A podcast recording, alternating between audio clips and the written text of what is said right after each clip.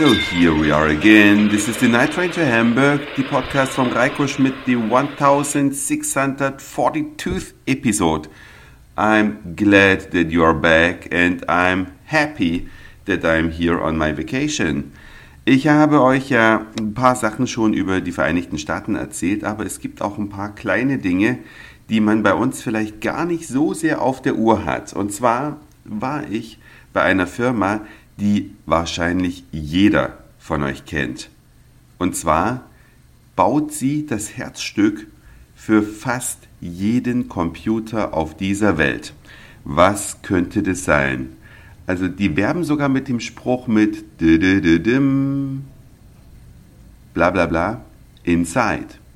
Und es klebt auch auf allen Geräten, die eines dieser Herzstücke äh, in sich tragen kann man geteilter Meinung sein. Ich persönlich finde diese Sticker ganz, ganz hässlich. Wenn man einen neuen Computer kauft und es ist kein Mac, dann ist ja so ein Computer vollgeklebt mit Windows 7, Windows 8, aber auch Intel Inside.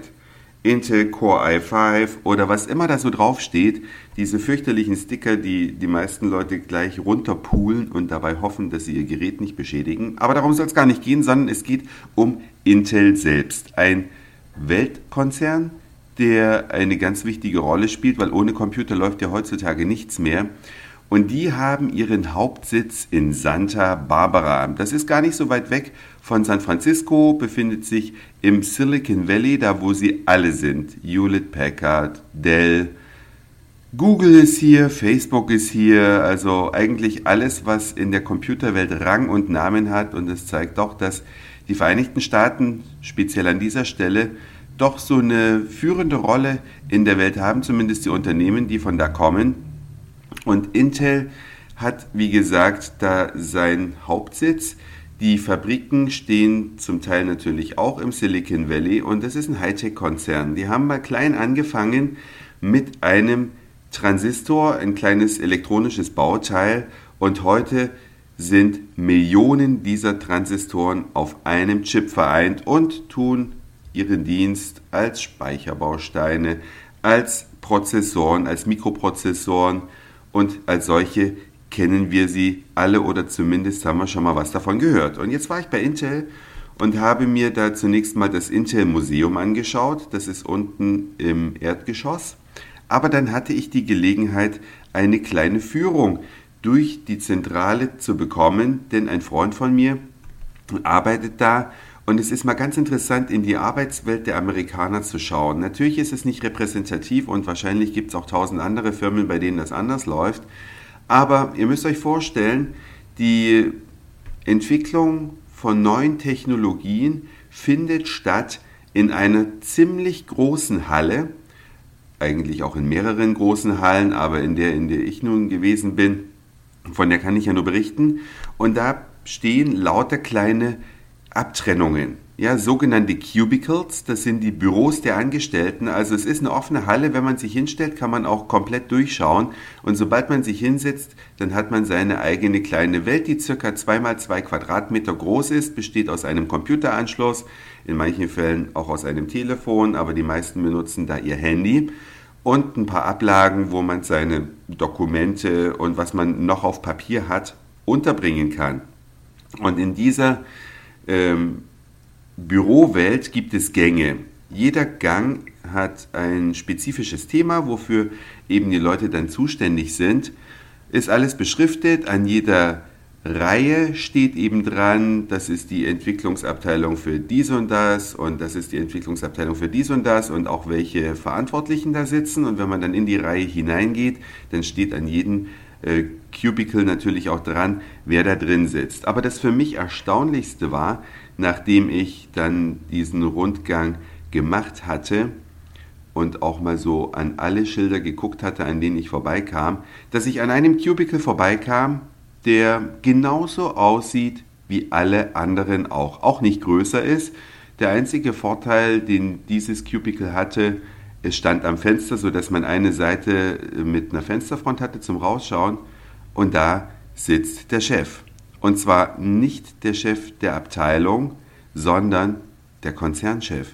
Der Konzernchef hat also nicht wie in Deutschland und in vielen anderen Ländern vielleicht üblich ein riesiges repräsentatives Büro, wo er einen eigenen Besprechungstisch hat, schwere Ledersessel, alles was man so in Deutschland hat, um ein bisschen Status zu zeigen, das gibt's hier gar nicht. Bei Intel, einem der berühmtesten Konzerne der Welt, sitzt der Chef in einem Cubicle genauso wie alle anderen Mitarbeiter auch. Und man kann ihn ansprechen. Als wir an dem Cubicle vorbeigelaufen sind, da saß er da drin. Der hätte ich reingehen können, hätte Hallo sagen können, hätte sagen können, ja, ich freue mich, dass ich hier bei Intel bin. Das muss man sich mal vorstellen. Gibt es in Deutschland, glaube ich, nicht in dieser Form. Oder wenn es das gibt und ihr das kennt, könnt ihr mir das ja gerne mal schreiben.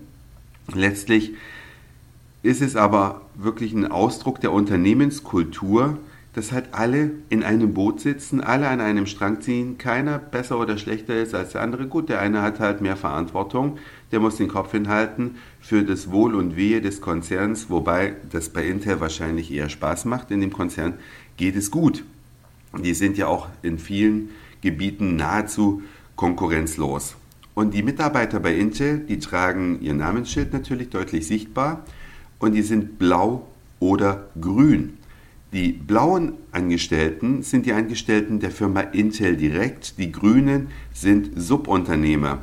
Und die blauen haben ein paar kleine Goodies, die dürfen sich kostenlos Getränke nehmen und die grünen dürfen das halt nicht. Man kann sie ja auch ganz gut optisch unterscheiden, wenn man auf die Namensschilder guckt. Ich hatte natürlich ein Gästeschild dran, weil ich weder bei einem Subunternehmer von Intel arbeite, noch bei Intel selbst. Aber es war mal sehr, sehr spannend, alles zu sehen und wen das interessiert, was Intel so alles treibt. Das Intel Museum selbst hat auch eine Homepage und da kann man sich mal so durchklicken, was eigentlich das Revolutionäre ist und das, was alle unsere Geräte jeden Tag antreibt.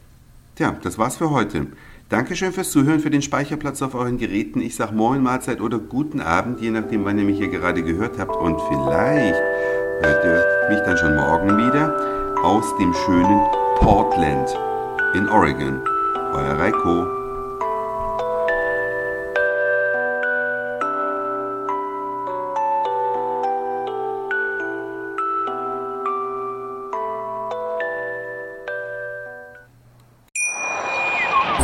Schatz, ich bin neu verliebt. Was?